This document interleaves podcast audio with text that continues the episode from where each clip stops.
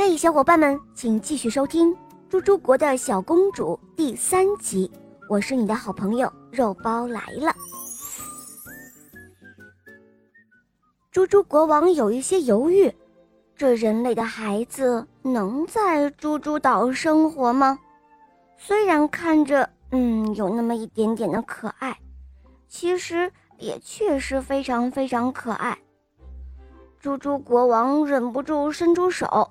碰了碰那个小家伙滑嫩嫩的手指，突然被一把拽住了。这个小宝宝冲他咯咯的笑了起来。来人呐，快，快让厨房去做一个最鲜嫩的蛋羹来！一想到这么小的孩子还没有吃东西，国王猪就觉得这孩子怪可怜的。蓝宝石岛上的那些兔子们。只会啃萝卜，连下海捕鱼都不会，根本没法养孩子。唉，就这样，在兔女皇的眼泪攻势和小宝宝可爱的笑脸中，猪猪国王终于松口了。他答应了兔女皇的要求，把这个人类的小家伙留在了猪猪岛上。从此之后呢，猪猪岛开始鲜活了起来。再也不是只有军队和战争，这里还有一个可爱的小公主。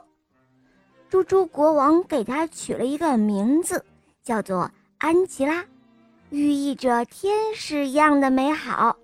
猪猪国王每天都会让厨房做最精致的婴儿餐，让裁缝做一套又一套漂亮的小裙子。安吉拉公主渐渐地长大。猪猪岛上经常都能够听到它快乐的笑声和牙牙学语的声音了，海岸边也不时能够看到它晃晃悠悠学习走路的小身影。猪猪岛上所有的居民们都非常喜爱这个可爱的小精灵，这是他们对于美好的最初的认识。猪猪岛上的小猪们，他们的生活。也再也不只有鸟蛋了，他们都想呵护这个人类的小孩儿，希望有一天，让他们的小公主健健康康的回到人类的世界。这一天，安吉拉对着国王猪咿呀咿呀了半天，突然，她蹦出了一句：“猪爸爸。”哦，此刻，想必猪国王的心都要融化了。